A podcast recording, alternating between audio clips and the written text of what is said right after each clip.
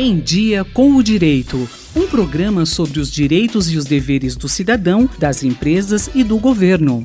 Uma das importantes figuras do sistema eleitoral brasileiro é o partido político. Sabe-se que o partido político é caminho necessário para que um político possa se candidatar a um cargo eletivo.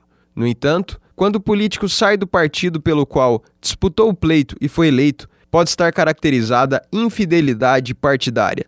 A infidelidade partidária Conforme a Lei 9605 de 98, artigo 22A, é hipótese de perda de mandato, que se dá com a desfiliação por parte do político eleito sem que haja justa causa.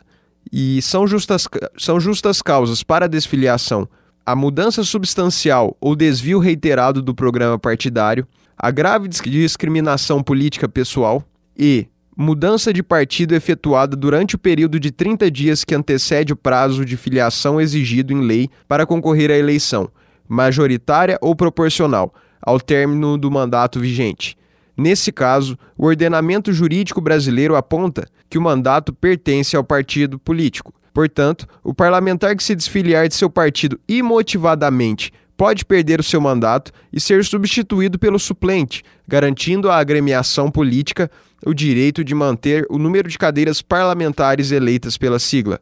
Pedro Esberne, da Faculdade de Direito de Ribeirão Preto.